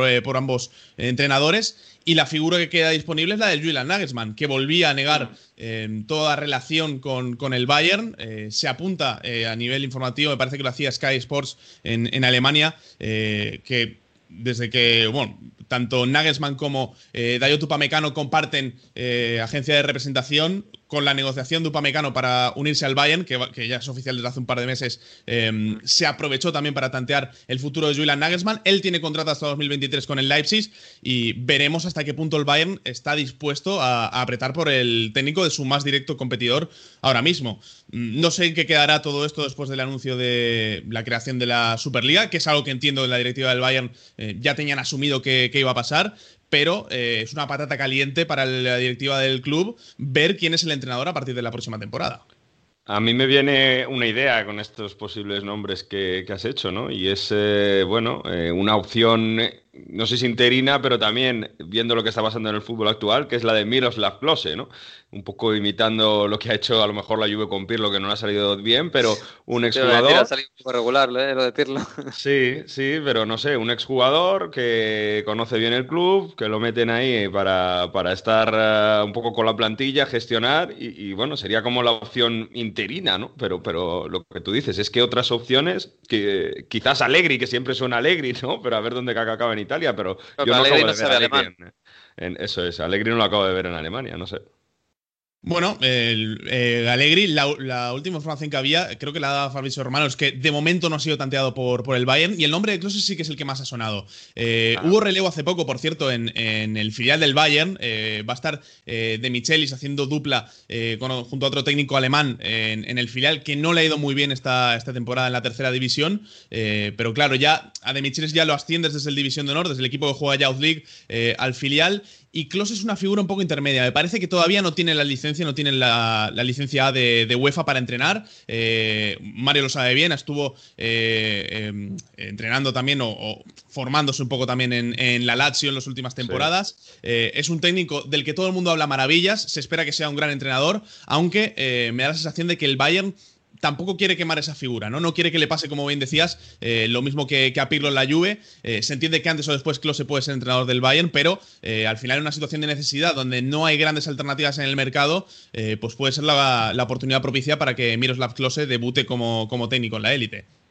Tenían a Klose la Lazio para enseñar a, los delanteros. Bueno, estaba ahí con Inmóvil. Y no le salió mal a ah. Inmóvil, ¿eh? Con él bota de oro. No, no. No, no, bota de oro, joder. Hombre, Klose experiencia tiene, desde luego. Bueno, pues habrá que ver. Está en las aguas, uff, están turbulentas. Es verdad que Nagelsmann siempre ha, declarado su amor por el Bayern. Y es, él, es de, él es bávaro, tiene su familia en Múnich además y tiene, tiene una casa en Múnich. Así que eso es, una, eso es un, un matrimonio que algún día se va a dar. No sé si va a ser este año, pero bueno, el Bayern es muy, muy poderoso. Oye, por cierto, eh, estamos dando desde España al Dortmund por, eh, por fuera de, de Champions. Y después de lo que ha pasado este fin de semana, yo en realidad tengo el oscuro morbo de que el Dortmund consiga llegar a Champions y, todos los que quieren quitarle a Bellingham, el City, eh, Jadon Sancho, el United, Haaland, media Europa, eh, Guerreiro también, eh, lo tengan un poco más complicado. Pero el Dortmund, bueno, bueno, está todavía peleando. No, no, totalmente, totalmente. Al final está a 4 del Eintracht y a 5 del Wolfsburgo. perdieron los dos este fin de semana. es cierto que en partidos complicados y, yo creo que se le va a quedar corta la, Bundesliga al Dortmund. El problema es eh, que al final el equipo no tiene esa, regularidad. A pesar de ganar 4-1, mm. eh, veíamos a Tersis muy enfadado también en, rueda de prensa por empezar perdiendo 0-1, por eh, sobre todo un, un, rival como el Werder Bremen, que, mm, un equipo muy flojo ¿no? en las últimas jornadas. Y la sensación es que el Dortmund es un equipo muy poco fiable, sobre todo en el, en el día a día de la competición. en defensa el equipo hace aguas. Y, en toda la temporada no ha tenido esa regularidad para, pelear por la Champions. En una temporada donde conservas a Sancho, conservas a, Erling Haaland, eh, no consigues hacer un equipo que pelee por la liga, eh, incluso te va tan mal eh, que ahora mismo, creo, estás a 19 puntos del Bayern y fuera de, Champions y es más, con todo en contra para, lograr meterte. Ahora bien, el calendario sobre todo del Wolfsburgo es bastante complicado en esta recta final de, temporada. Sí, hay, un duelo con Wolfsburgo todavía. Mm. Eso es, eso es, hay un, hay un duelo directo todavía pendiente. Eh, el calendario de la Eintracht tampoco termina de ser del todo fácil, aunque es cierto que se ha quitado ya casi todos los enfrentamientos directos y en muchos de ellos eh, los ha sacado adelante con nota, como, como el caso del propio Wolfsburgo, del propio Borussia Dortmund. Eh, así que veremos, veremos. La carrera todavía está abierta, pero parece yo creo que eh, eh, tiene razón Miguel en aquello de que eh, la, semana pasada sobre todo parecía que ya quedaba un poco sentenciado con la victoria de la Eintracht frente al, al Wolfsburgo que dejaba al, Dortmund muy lejos de, las posiciones de Champions, pero parece que después de las derrotas de este fin de semana vamos a tener pelea hasta la última jornada. La pregunta del millón, ¿Haaland se va del Dortmund? Yo creo que si no hay Champions, seguro. Eh, es cierto que, bueno, la, postura del Dortmund ha sido muy, muy firme y, de hecho, se ha encargado tanto el propio club como Mino Rayola de, dejarla también de manera patente en, los medios, que el Dortmund no va a vender por, de ninguna de las maneras a, a Haaland. Ahora bien, yo no sé hasta qué punto al Dortmund le compensa eh, no vender a Haaland por, digamos, por 150 millones de euros, que es un poco la, cifra que se ha ido barruntando a nivel mediático, eh, quedarse en un año más y tener que venderlo por 75, que es la cláusula que se activa en verano de, 2022. Yo creo que al Dortmund sin Champions League mm, igual no le, no termina de compensar, eh, aunque es lo que, lo que venimos diciendo todo el contexto del fútbol europeo va a cambiar eh, con esta decisión, con este movimiento que, se pretende impulsar desde la Superliga. Igual al Dortmund no le hace falta clasificarse para Champions. El próximo mes de agosto tenemos una Superliga que empieza. Entonces, eso lo puede, lo puede cambiar todo. Sí, con un porrón de millones de JP Morgan que, que, se que dejaran, fíjate. Sí, sí, desde luego. Bueno, pues Nahuel, que ha sido un placer eh, hablar. vamos a tener que llamarte algún día otra vez porque, porque esto está todo en el aire. Así que vamos a ver cómo capeamos este terremoto desde aquí, desde Inglaterra, desde Italia y también desde Alemania. Así que nada, un abrazo. ¿Sí? vamos a hablar de este tema. Sí, sí, sí. Un abrazo, Nahuel. Abrazo grande, chao, chao. Bueno, pues Alemania, ¿eh? Alemania que es un fútbol, la verdad es que admirable. Vamos a ver cómo, cómo va todo esto. Eh, por cierto, Jesús, a mí me ha llamado, bueno, de las portadas de este, de este lunes, muy llamativas, la del equipo eh, en Francia, decía la guerra de los ricos. Muy, muy acertada seguramente. En Inglaterra ha habido algunas muy heavies, eh, Jesús. Sí, hombre, porque ha habido declaraciones eh, o comentarios bastante, eh, bastante fuertes en, la tele, tanto de eh, Río Ferdinand como en este caso Gary Neville, era un crimen contra los fans. Es lo que decía Gary Neville y que lo ha replicado en su portada de Deportes El Mirror. y yo creo que es la, el titular más gordo, ¿no? Más grueso. Mm. ¿En Italia cómo ha respirado la prensa, Mario? Todos criticando, además es que unanimidad, ¿no? Superliga, no, super no, no queremos. Esto es la caseta de los Sport, en Eurosport. Me hace mucha gracia porque le dicen, ma, siete pazzi, pero estáis locos. Esto se carga, asesina el fútbol, ¿no? Y, bueno, destacan esa, esa, posible guerra que puede haber entre UEFA y, Florentino Pérez como presidente de la Superliga, con Agnelli vicepresidente, y lo que os decía antes, que puede bloquearse todo el fútbol europeo si no se llega a un consenso. Bueno, pues eh, Alberto, me parece que aquí en España somos los más tibios ¿eh? con esto. Eh, también es el fútbol que tenemos. Sí, es el fútbol que tenemos, pero yo creo, eh, por lo que he dicho antes, creo que la mayoría de los aficionados de, de, los otros equipos que no son Real Madrid, Barça, Atleti, tienen motivos y razones para estar en contra, pero hay, yo creo que en, en, estos equipos las aficiones pueden estar perfectamente repartidas y ver que, bueno, pues yo quiero un fútbol de élite, yo soy del Madrid, yo quiero que el Madrid gane siempre a los mejores, yo soy del Barça y lo mismo, ¿no? Mm. Eh, no, lo sé, pero yo no he notado tanto rechazo como si se está viendo Inglaterra, Italia, Francia, precisamente por esto, ¿no? Porque yo creo que al final el fútbol español, joder, muchos partidos lo vemos, Miguel, son, son, son infumables, son muy aburridos y los aficionados del Madrid y del Barça, ahora que no hay público en los estadios, han dejado de ver a sus equipos. Yo he conocido casos de aficionados del Barça y del Madrid que han dejado de ver a sus equipos porque los partidos son aburridos, encima no hay público en los estadios, son unos horarios rarísimos, Mm. ya no hay pasión por el fútbol. Y el fútbol, insisto, necesitaba un cambio. ¿Tiene que ser este el cambio? Pues eso ya no lo sé. Pero necesitaba un cambio, eso estoy completamente convencido. Sí, te digo una cosa, eso de, que el fútbol español en algunos casos eh, ha perdido, no sé si interés por parte de los aficionados, ha sido algo que hemos sembrado durante los últimos años mucho. Y eso seguramente es una gran diferencia con Inglaterra, con Alemania, incluso con Italia, que vienen de, estar eh, horribles y creo que han hecho un pequeño trabajo de mejora. Y yo creo que esto es un reflejo ¿eh? de quién está en contra de. Es como el Titanic, Miguel. Los de primera clase son los que se escapaban en, los botes. Claro. los que han podido se han ido. Los que han podido se van. Bueno, pues es, que el fútbol es democrático en teoría. En teoría, y de momento lo sigue siendo. Vamos a ver el futuro. Bueno, vamos a, vamos a hablar un poco del Premier, ¿no? Que todavía nos queda un poquito de ese fútbol romántico.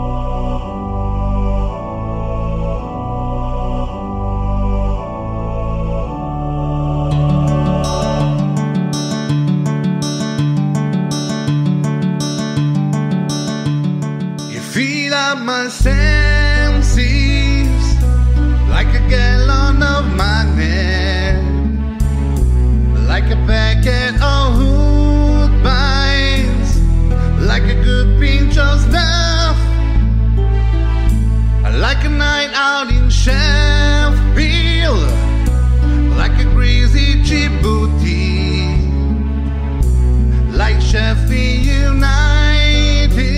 Jesús, qué bonita canción. Eh, explícame qué es esto, por Dios. Pues esto es el himno del Sheffield United. ¿eh? El himno, además, el, oficial, porque ¿qué significa? Bueno, sí, es lo que se canta, ¿eh? porque ya sabes que en Inglaterra no hay muchas veces ese himno oficial como lo hay en España del club, pero sí que es al final lo que canta la gente es lo que acaba siendo el himno. y en este caso habla de una, de una comida que me parece asquerosa, pero que al final eh, tiene su, su público en, Reino Unido, en Inglaterra, que es un eh, bocadillo de patatas fritas. Joder. Eh, y además ya lo dice, grasiento, un, un bocadillo grasiento de patatas fritas. Es decir, ya. eso, hay que pasarlo con agua o cerveza, porque eso cerveza, se bola, obviamente. Pan de molde, vendiendo... patatas fritas, brown sauce que le llaman, salsa de esta, salsas a, mazo para darle algo de sabor y ya está. Y bien apretadito para que, para que pringue. Eh, sí, bien.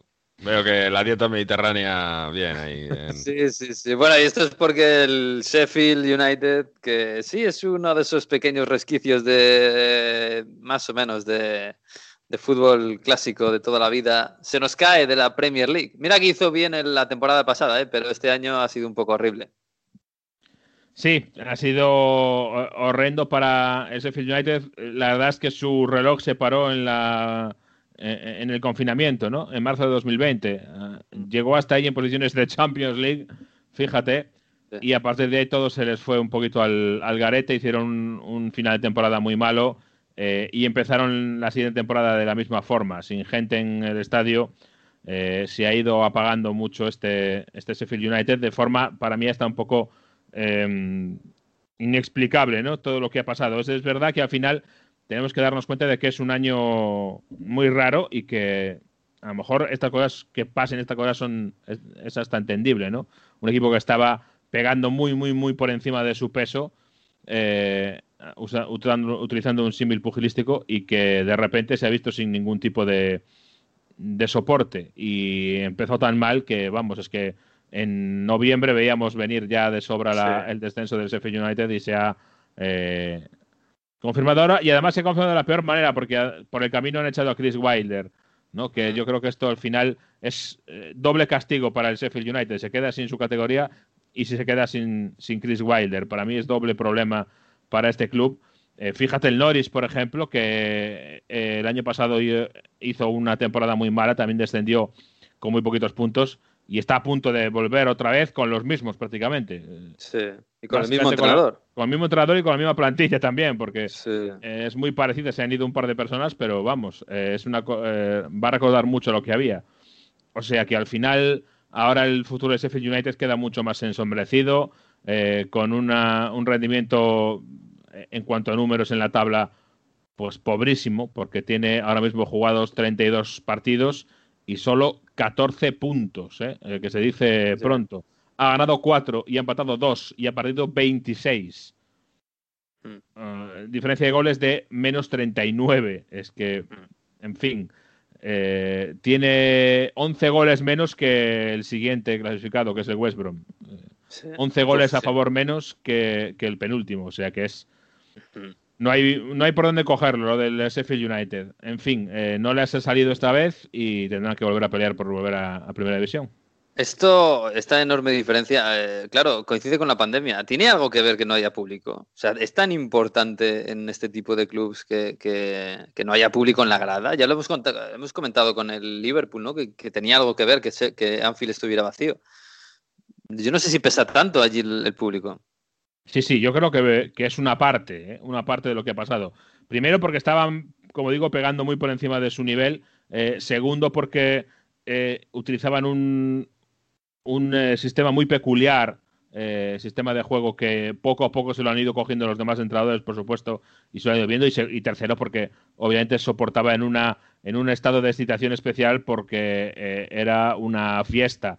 Brahma Ley, una comunión el equipo con la, con la afición y eso se pierde. Y hay muchos partidos que los vemos, para mí, que más de los que ya recordamos, que resulta que eh, el partido se pone 1-0 al principio y parece que hay un equipo que se olvida ya de, de seguir peleando porque lo da por perdido o que está 0-0 y nadie quiere dar el primer paso. Hay muchos, muchos partidos que no serían lo mismo con público y en el caso de Sheffield United yo creo que no han sabido sobreponerse a eso. Bueno, pues vamos a echar mucho de menos, sí, a Bram Lane en esta Premier League que tenemos la próxima campaña y bueno, eh, oye, felicidades al Norwich que, vuelve a la Premier.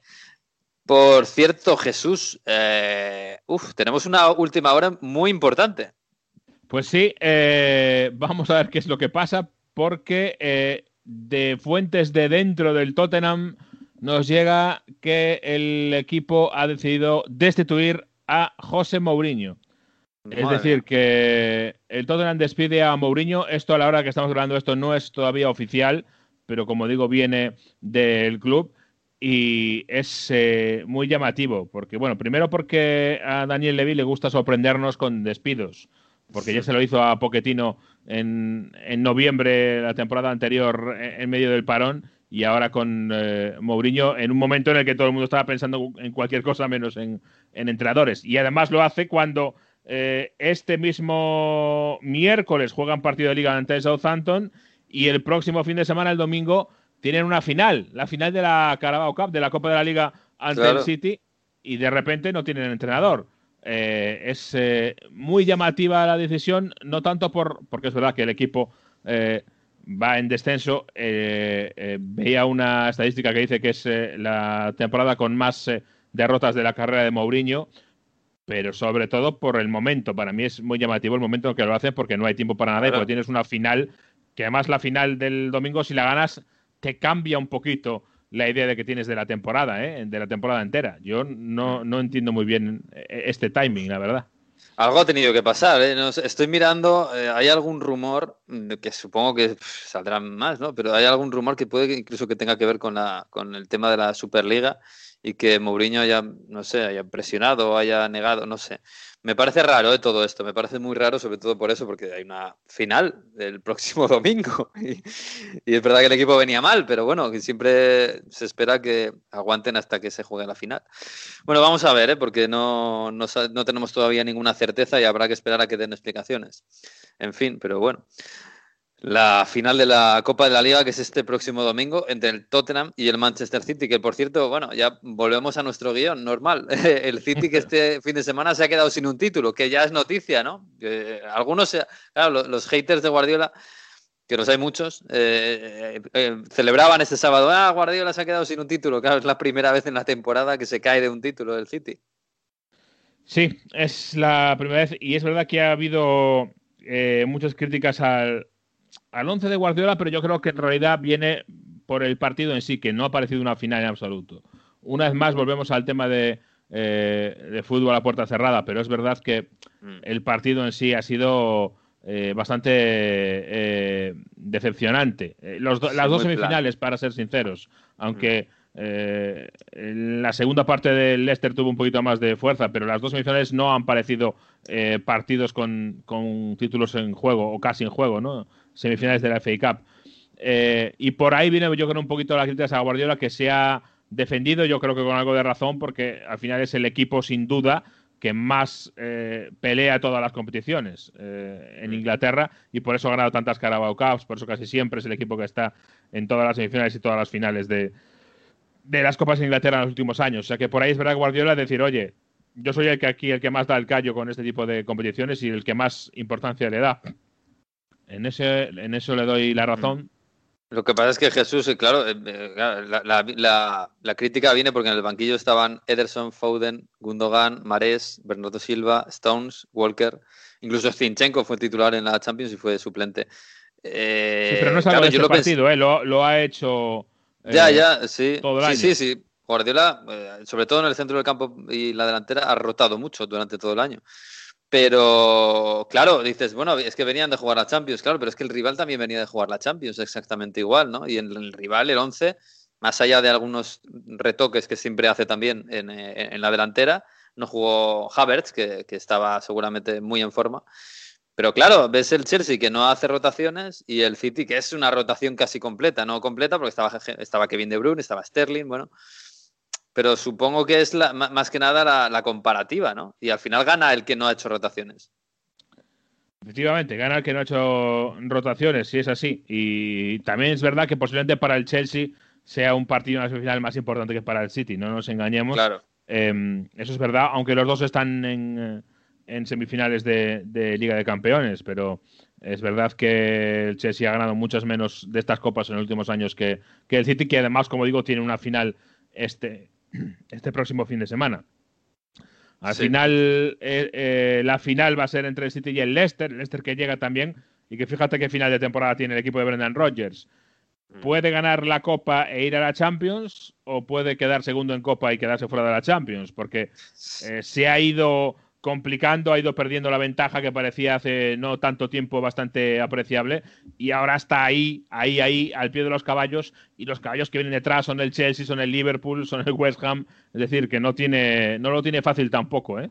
Ha recuperado a James Madison, que me parece una buena noticia, a ver si consigue volver a un, a, un nivel bueno, pero el Leicester se juega en dos meses, no, en dos meses no, en un mes, muchísimo, muchísimo. Sí, sí, sí. Fíjate que el Leicester, que por cierto le ganó al Southampton, que también está haciendo una gran temporada, le ganó 1-0 eh, con el gol de Ienacho. Pero el, Leicester estaba pensando que se va a jugar la final de la FA Cup contra el Chelsea. Es verdad que el Chelsea es favorito y más como está el Chelsea, que la semana que viene hablaremos más en profundidad del Chelsea, ¿no? Pero viene de menos a más.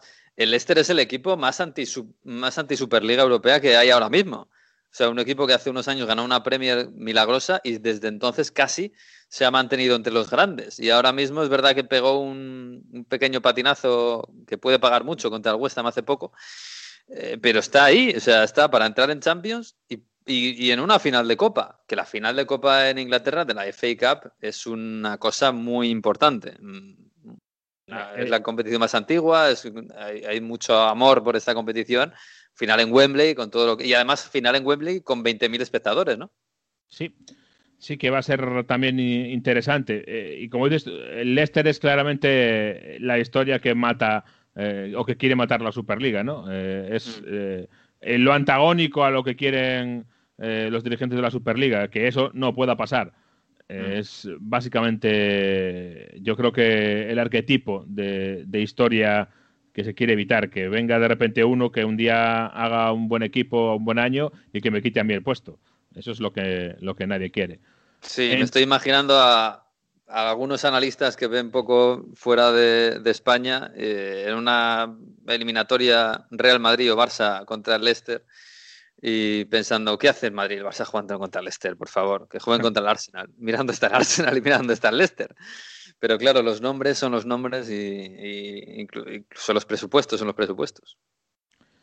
Es lo que hay, sí. Es lo que tenemos hoy en, hoy en día. Por cierto, Alex Ferguson también se ha declarado contrario a, la Superliga. Sí, sí, sí, hombre. Y, Boris Johnson, y Macron, y en fin. Todos. Bueno, en fin, no vamos a volver otra vez a lo mismo. ¿Qué? Dime, no, dime, que, no, que digo que es que jugadores históricos, prensa inglesa, en Inglaterra todo el mundo está en contra. Yo no entiendo entonces por qué han firmado los clubes. Ah, porque los clubes son, de, dueños que no están en Inglaterra, están en sus despachos en Wall Street o en sus mansiones en, el Golfo. Y por cierto, hay, una norma en Inglaterra, eh, eh, una ley que dice que los propietarios de empresas en Inglaterra pueden ser obligados a vender y a irse, eh, a dejar la propiedad de esas empresas si el gobierno decide que están actuando en contra de los intereses del país. O sea que esto, eh, estamos hablando de casos súper extremos, obviamente, de hipótesis, eh, pero bueno, eh, ahí está esa salvaguarda que tiene el sistema legal inglés, o británico en pues, este caso. Hombre, contra el imperio hemos topado, cuidado, ¿eh? Esto es fútbol, pero no es tan poderoso quizás. Bueno, lo veremos. Bueno, vamos a hablar un poco de Italia. ¿Ponemos música italiana o qué? Mi fai sentire un poeta, anzi di più un profeta che annuncia al mondo l'inizio di una nuova era. L'inicio de una nueva era. Bueno, Mario, pues nos traes a Giovanotti, que bueno, siempre para lo que traes aquí, la verdad es que bueno, no está mal, no está mal. Oye, Giovanotti, grandes canciones, ¿eh? Y además esta del inicio de una nueva era. Estamos hoy, esta semana, ante el inicio de una nueva era con los grandes del fútbol europeo, grandes su liga, con uh, los italianos, Juve, Milan, Inter, mostrándose, aunque es verdad que de los grandes ha sido la único, la, la, Juve ha sido el único que ha hecho un comunicado oficial y sacando cosas, porque el resto de momento Milan e Inter tampoco se han pronunciado de forma tan clara, tan parcial como nos vio en Corea. Bueno, pues sí, vamos a ver, ese Inter, Milan y Juve, uy, ¿cómo quedaría la... Oye, el Atalanta podría ganar la liga en, Italia. Hombre. Este, hombre, hombre, hombre. De todos modos, claro, si juegan como jugaron contra la Juve, porque este fin de semana le han ganado a, a la Juve. 1-0 en, ese partido. Claro que ya no es un partido por ganar el Scudetto, es un partido por entrar en Champions. A ver, eh, hemos visto en este Atalanta Juve cosas que a mí me llaman mucho la atención. Y es, ¿cómo es posible que un club con la grandeza de la Juve tenga una grandísima plantilla, no esté Cristiano Ronaldo, con mm. jugadores que estén a tan bajo nivel? Bueno, puede pasar en una temporada, ¿no? Es, es, eh, es explicable. Pero que la, Atalanta sea el equipo que haciendo los cambios cambie el partido, es eh, notorio, ¿no? Es de verdad que llama mucho la atención porque entra el Malinowski y, y, al final domina el partido. Al final fue un partido bastante bloqueado, un partido en el que pudo pasar un poco de todo y que se resuelve con un tiro de Malinowski que nos gusta mucho desde fuera del área desviado y, poco más. Pero... Un partido poco Atalanta, ¿no? Eh, sí. Un poco de ida y vuelta, muy, muy cerrado. Bueno, esto descubre que incluso la Atalanta, sin, eh, sin ser la Atalanta, se lleva partidos. O sea, que eso que se lleva Gasperini, ¿no? Y, eso es lo que está confirmando que tiene una mentalidad ya de equipo grande, que equipos que se pueden quedar o que se pueden ir, o, o sea, partidos que, están ahí en, el alambre, al final pueden acabar eh, ganándolos. Y, dice mucho de, de, esa mentalidad que, que han conseguido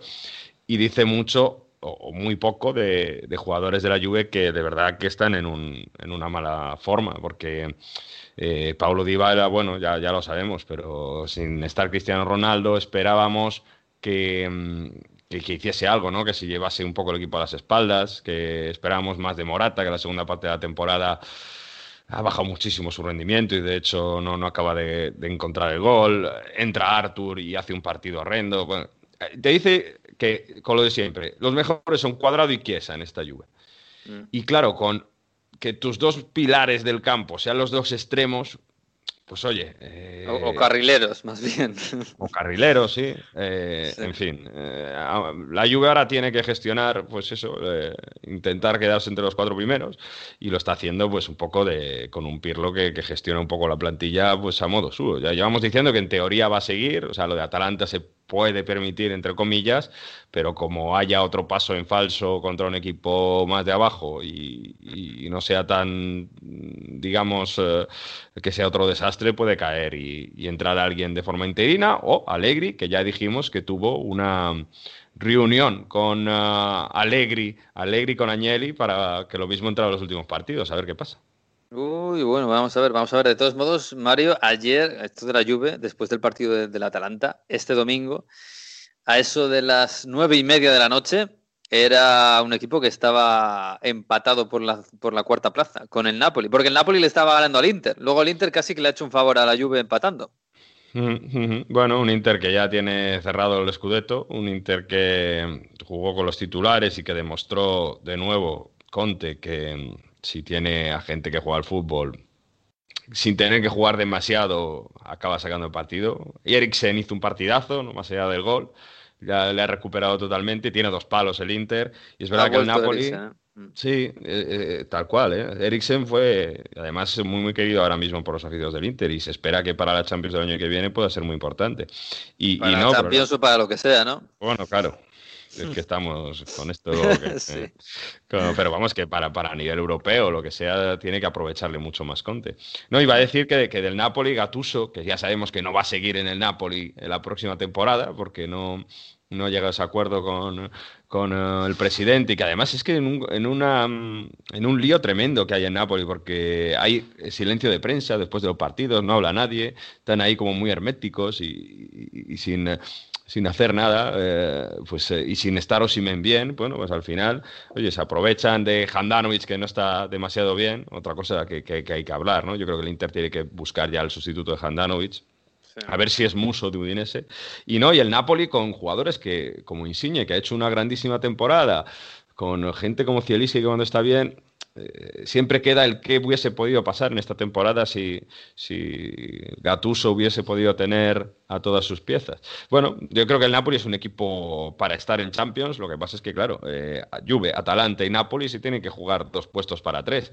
Y con Gattuso ya fuera de todo, ya no sabemos dónde va a ir el año que viene, si a Roma, a Florencia o, dónde puede caer, pues es complicado entender. Pero va a estar bonito, va a estar bonito con este Napoli que ofensivamente hay, hay, hay veces que juega muy bien al fútbol ¿eh? y hace combinaciones muy bonitas. Sí, le falta un poco de regularidad, seguramente. Bueno, un poco no. Y atrás. Y, atrás. Sí. Sí. también ha tenido lesiones. Bueno, vamos a ver. Em, bueno, y, de todos modos, ahora mismo la, reina de la fiesta es, eh, el Inter. Y yo no sé si ya Conte empieza, no sé si a tranquilizarse o a, reconciliarse un poco con todo el mundo, ¿no? Con el fútbol, con la afición, con el vestuario, con la prensa, con todo el mundo. Sí, es curioso, sobre todo con la prensa. Se ve la cara mucho más amable de Antonio Conte, ¿no? Se ve, bueno, como él dice que tiene que agradecer siempre a los jugadores, porque en el contexto de que están viviendo, de que tienen un, bonus y aún así han salido a, darlo todo contra el Napoli, que aún así han intentado no cometer ningún error, que tuvieron ocasiones para ganar y todo eso, y le decían, bueno, es que seguramente eso es porque te conocemos, Antonio, y tú eres un martillo pilón, ¿no? Tú eres de los que a las 7 de la mañana llamas a los jugadores y hasta las 9 de la noche. Y cuando le decían esto, Conte contestaba así. Ma su, su, su, questo, su questo siamo, no, no, abbiamo lavorato bene, diciamo che il martello pneumatico è entrato nel, nel cervello dei miei calciatori perché, ripeto, mm, li vedo sempre ben, li vedo sul pezzo, capiscono l'importanza del momento, capiscono eh, l'importanza di non concedere, tra virgolette, eh, speranze no? a chi Aquí dice, claro, eh, lo hemos preparado muy bien. Eso de ser un martillo pilón, los jugadores ya lo saben que soy así. O sea que obviamente lo me gusta. hay buen rollo, ¿eh? Hay buen rollo. Me gusta decir, yo tengo que estar aquí dándole las matracas todos los días, pero lo han entendido, porque ya saben que de muy buena soy muy bueno, pero como soy muy malo dando la matraca y, y eso lo entiende mucho y dice que, claro, que, que, el Inter no se esperaba llegar a estos últimos partidos con un colchón tan grande y si ha sido, ha sido gracias a, a ese trabajo mental que han hecho. Pues sí, hombre, luego cuando vengan malas dadas que se lo pregunten a los del Chelsea, ¿eh? Mm, cuidadito. Es, que luego explota, pero mientras funciona, bueno. Sí, sí, si funciona son muy felices porque son muy buenos, pero si no, habrá problemas. Bueno, pues nada, esta semana el, eh, el, tema del Inter, que ya va mirando cuando ahora tiene nueve puntos sobre el Milan, porque ellos empataron, el Milan volvió a ganar en San Siro después de hace muchísimo tiempo, sin Ibra, pero con Ante Rebic que está bastante bien. Y claro, se empieza a mirar si el Inter va a poder eh, celebrar el Scudetto con público, porque en Italia ya hay plan, hay un, hay un plan para que, para que vuelvan los aficionados a los estadios y se espera que después del 1 de mayo empezamos a ver eh, los primeros aficionados de nuevo en, los campos. Mil personas empezaríamos poco a poco, se irían incrementando hasta esperar que la Eurocopa, eso ya se sabe, se va a llevar el 20% del aforo del Olímpico de Roma, pero también, bueno, poquito a poco va a ir entrando gente en Italia y se espera eso, que sean dos semanas. Así que algunos aficionados, muy pocos, pero algunos van a poder celebrar el Scudetto del Inter en San Siro. Bueno, pues ojalá, ¿eh? Ojalá cuantos más mejor, eh, siempre con toda seguridad, o sea, que, sea una consecuencia y no, y no forzar nada, por supuesto, pero que poco a poco veamos la luz y a ver la Eurocopa como, cómo sale, ¿eh? con toda esta movida y con toda la pandemia y madre mía, qué tiempos locos estamos viviendo. Si nos lo dicen hace un año, no, no hay quien se crea todo esto. Pero bueno, es lo que tenemos, en fin. Oye, que está por aquí ya el profesor eh, Víctor Gómez, que ha traído su, su curso de Historia Futbolística 2020-2021. Y fijaos que estamos hablando de una nueva competición y él ha venido a contarnos de una vieja competición. Han pasado casi 120 años de esta, primer, de esta primera copa en España, la Copa de la Coronación. En los últimos días hemos asistido a las dos finales de Copa del Rey más próximas en el tiempo, solamente 15 días de una a otra, debido a la pandemia de la COVID-19. Pero en el próximo año, 2022, se cumplirán 120 años del trofeo Germen de la actual Copa del Rey, un torneo que tuvo varios nombres y que todavía hoy da mucho de qué hablar sobre su campeón. Era el año 1902 y en el mes de mayo se celebró en Madrid, exactamente en, el Hipódromo de la Castellana, un torneo denominado oficialmente Concurso de Madrid de la Asociación de Fútbol. Popularmente, en cambio, se la denominó como Copa de la Coronación, dado que ese era su fin, celebrar el cumpleaños y la coronación como rey de España de Alfonso XIII. Como no existía aún la Real Federación Española de Fútbol, no existían los torneos nacionales, y esta fue la primera competición futbolística a nivel nacional celebrada en España. Pero ¿qué equipos compitieron? Pues de la capital se presentaron el Madrid Football Club y el New Football Club, un equipo que pronto desaparecería y eh, de la ciudad condal llegarían el Club Español de Fútbol y el Fútbol Club Barcelona, y también de Bilbao un club denominado el Vizcaya, que era un combinado del Athletic Club y de otro club de la ciudad, el Bilbao Football Club. Todos los encuentros se disputaron a partido único en el, hipódromo de la Castellana. Los cuartos de final se los llevó el Vizcaya con un contundente 5 a 1 sobre el Español, mientras que las semifinales se cerraron con un 3 a 1 del Barcelona sobre el Madrid Football Club y una goleada de 8 a 1 del Vizcaya sobre el New Football Club. Un dato curioso es que se creó un trofeo, digámoslo así, de, consolación, la Copa Gran Peña, para determinar al subcampeón. El Barcelona y el New Football renunciaron y se la llevaría el Madrid Football Club por un, por un 3 a 2 sobre el español. La final se jugó el 15 de mayo de 1902 con la presencia del todavía príncipe Alfonso XIII, ya que no sería proclamado rey de España hasta dos días después. El partido acabó con un 2 a 1 a favor de los vizcaínos, gracias a los goles del francés Cacex y de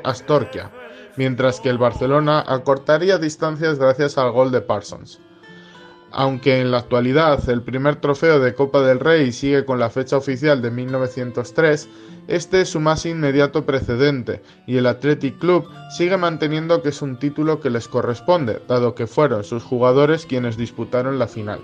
Nuevamente, en este caso la política y la realeza siguen manteniendo sus lazos históricos con el fútbol. Al año que viene celebraremos los 120 años de aquella Copa de la Coronación. Pues sí, estamos ahora viviendo la historia que nos viene y hay que recordar la historia que, tenemos por detrás, por supuesto. Bueno, chicos, que no sé, arrearos los machos porque tenemos una semana calentita. Hay liga en todos lados, eh, menos en Francia, que hay copa, pero en el resto tenemos ligas y bueno, tenemos marejada que yo no sé si va a calmarse, si va a arreciar y si esto va a estallar del todo, pero tenemos una guerra que vamos a vivir en los próximos meses. Así que nada, no sé, cuidaos mucho y disfrutad por si acaso. No vaya a ser, ¿no? No vaya a ser que esto se acabe, no sé, que haya un, un lockout, vete tú a saber. En fin, yo lo que quiero es que al menos eh, pregunten los aficionados a ver qué pase y, de ahí a ver qué, qué, sale en común. Pero al menos que se tengan los aficionados en cuenta que están, yo creo, la mayoría bastante cabreados. Sí, bastante. Y sobre todo fuera de España. En fin, bueno, cuidaos mucho. Adiós, un abrazo. Abrazo. Adiós. Pues sí, nos vamos, nos vamos. Hasta la próxima semana. Que, oye, haya guerra o no haya guerra, estaremos aquí en este lado de la trinchera, en la de los observadores y nada más. Así que disfruten de esta semana, que hay fútbol, hay mucho fútbol por toda Europa, fútbol nacional, no fútbol europeo, no fútbol internacional. Así que pásenlo bien, disfruten del fútbol, disfruten de lo que queda de esta bonita primavera y nos vemos la semana que viene. Adiós.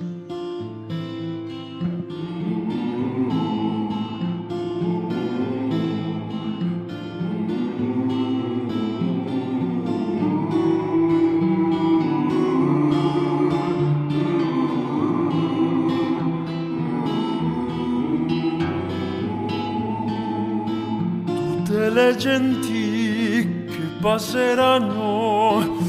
Oh vela ciao, vela ciao, vela ciao, ciao, ciao, e le genti che passeranno oh, mi diranno che bel fiore.